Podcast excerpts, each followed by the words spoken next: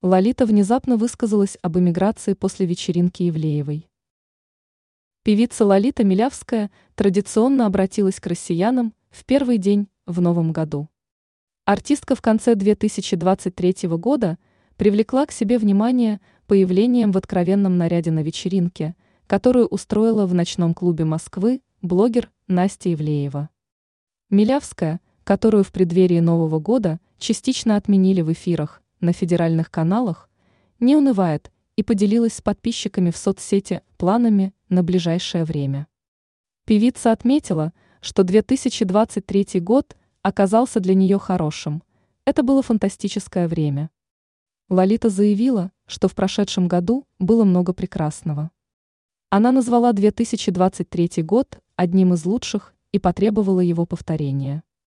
Знаменитая исполнительница выразила слова благодарности своим поклонникам за поддержку в непростое время. По словам Лолиты, каждый может ошибаться, однако ничто нас в жизни не может вышибить из седла.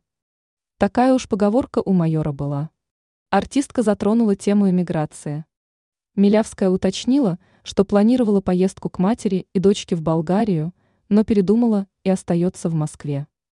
Она пояснила, что никакой шквал критики не заставит ее эмигрировать из страны. Я никуда не уезжаю. Ранее Лолита раскрыла, чем занимается после скандальной вечеринки Ивлеевой.